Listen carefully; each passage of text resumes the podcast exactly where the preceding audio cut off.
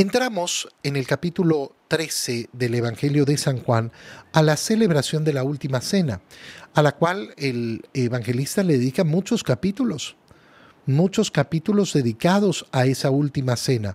Sin embargo, el, evangelista San Juan no nos va a contar el eh, momento de la institución de la Eucaristía, porque eso ya lo han contado los evangelios sinópticos. San Juan se dedica a contar aquello que no han contado los evangelios sinópticos. Y es impresionante que eh, en el Evangelio de San Juan ocupe tanto, tanto lugar la última cena. Porque claro, San Juan lo tiene clarísimo clarísimo. El centro de la vida del cristiano es la Eucaristía. Y la Eucaristía ha sido instituida ese jueves santo, en esa última cena del Señor junto a sus discípulos. Ese es el centro. Mira, el otro día una persona me decía, yo creo en el fondo pero no creo en las formas. Es decir, yo creo en Dios, yo creo en Jesús, pero a mí no me parece, eh, a mí no me parece tan importante el tema de eh, venir a mí, eso es las formas. Hermano mío, qué equivocado, qué profundamente equivocado estás. Claro. Fíjate, si tú crees en el fondo, ¿qué estás diciendo? Estás diciendo que le crees a Jesús. Pero resulta que cuando Jesús te dice las palabras más bellas, más grandes, más importantes para nuestra salvación, toma y come, toma y bebe, esto es mi cuerpo, esta es mi sangre, haz esto en conmemoración mía. Ah, no, e, e, eso es una forma. Hermano mío, una forma. Ese es el fondo. Ese es el fondo. No es una forma para creer en el fondo a Cristo, yo dependo justamente de esa forma que me ha mandado a repetir una y otra vez. Haz esto en conmemoración mía. ¿Qué cosa? Toma y come, toma y bebe. San Juan lo tiene clarísimo y por eso dedica tanto tanto, tanto, tanto a esa última cena. Entonces, ¿dónde nos ubica el Evangelio? En aquel tiempo Jesús estaba a la mesa con sus discípulos y se conmovió profundamente y anuncia al traidor. Yo les aseguro que uno de ustedes me va a entregar. Los discípulos se miran consternados. Al final, cuando terminamos de leer el Evangelio, descubrimos que eh, eh, hay una dinámica bien especial. ¿Por qué? ¿De quién está hablando Jesús? Bueno, resulta que hay dos traiciones en las cuales está hablando el Señor. Hay dos traiciones, por no decir muchas más, pero específicamente dos. Todos los discípulos se comienzan a preguntar, bueno, ¿quién será? Eh, y Pedro se asegura de eh, obtener más información. ¿Quién será? ¿Quién será? ¿Cómo hago para saber?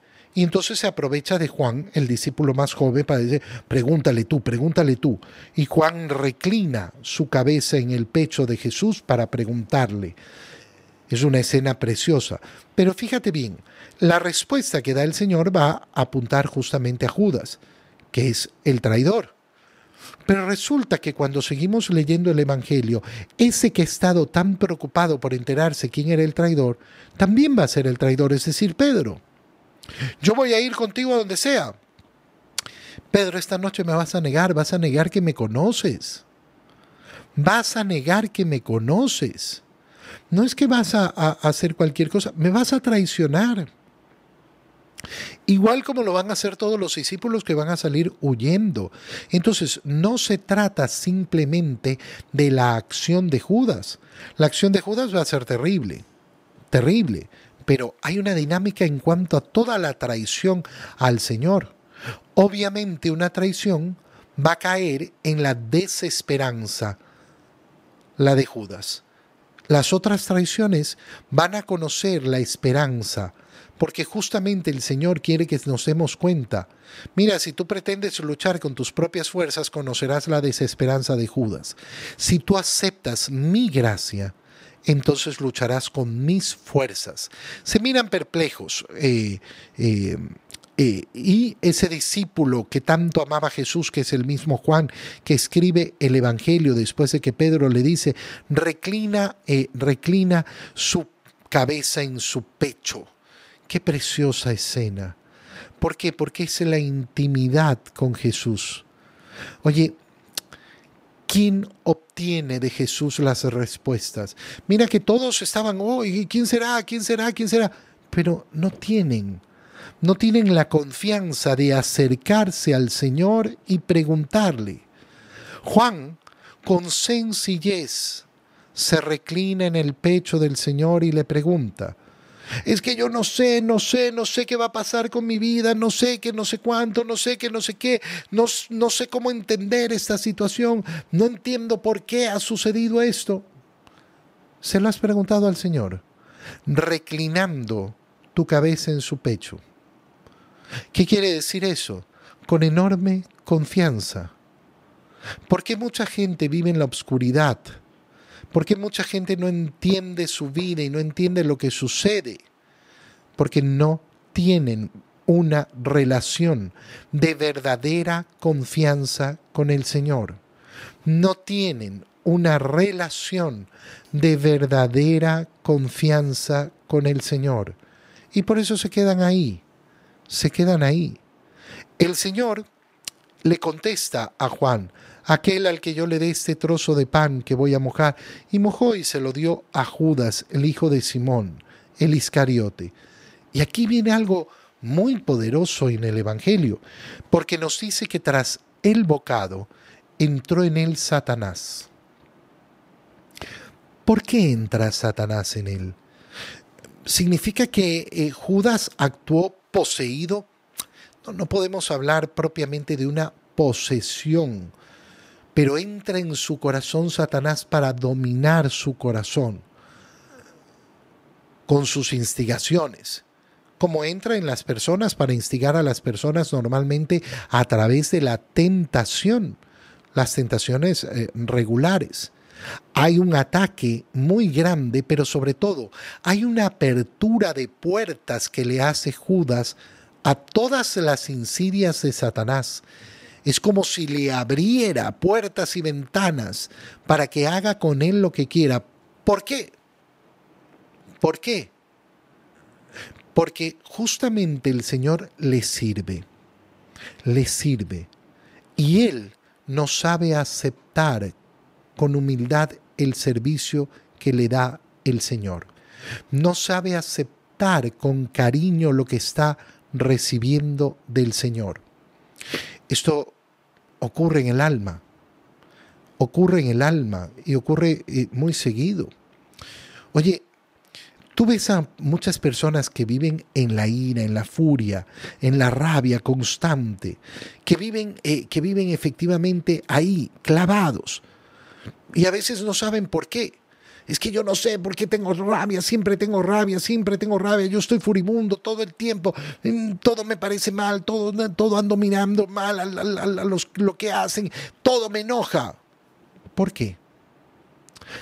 Porque no sabes aceptar con sencillez y humildad lo que te da el Señor y lo que te da el Señor a través de tus hermanos también lo que te da el Señor a través de tus hermanos también. Qué importante es eso. Y entonces Jesús le dice a Judas, bueno, lo que tienes que hacer, hazlo ya. Y Judas se para y se va, sin que nadie entendiera. Algunos pensaban, bueno, como Judas tiene a cargo la bolsa, eh, seguro le ha encomendado el Señor comprar algo necesario para la fiesta o para dar a los pobres. Pero Judas, después de tomar el bocado, salió inmediatamente. Ya era de noche. Salió dispuesto a vender al Señor. El Señor le ha dado una última oportunidad. Mira cómo el Señor le brinda oportunidad y oportunidad. Esa es nuestra vida. Nuestra vida está llena de oportunidades para acercarnos al Señor llena una y otra vez de oportunidades, una y otra oportunidad. Una persona que dice, a mí Dios no me ha dado oportunidades, mentira, mentira. No las has visto, como Judas, pero las hemos tenido. Todos, todos tenemos oportunidades de acercarnos al Señor. Todos tenemos oportunidades verdaderamente de, eh, eh, de eh, cambiar y acercarnos a Él. Una vez que Judas se fue, Jesús dijo, y aquí vienen unas palabras preciosas, ahora ha sido glorificado el Hijo del Hombre y Dios ha sido glorificado en él. La lógica de la salvación es una lógica tremenda, porque no es una lógica que le pertenece al ser humano, es la lógica que le pertenece a Dios. En el momento en que Judas ha salido a traicionarlo, en el momento en que ha ido a aceptar que lo va a vender por 30 monedas, que está dispuesto a entregarlo, Jesús dice, ahora he sido glorificado, ha sido glorificado el, el, Hijo del Hombre. ¿Cómo puede ser glorificado en la traición?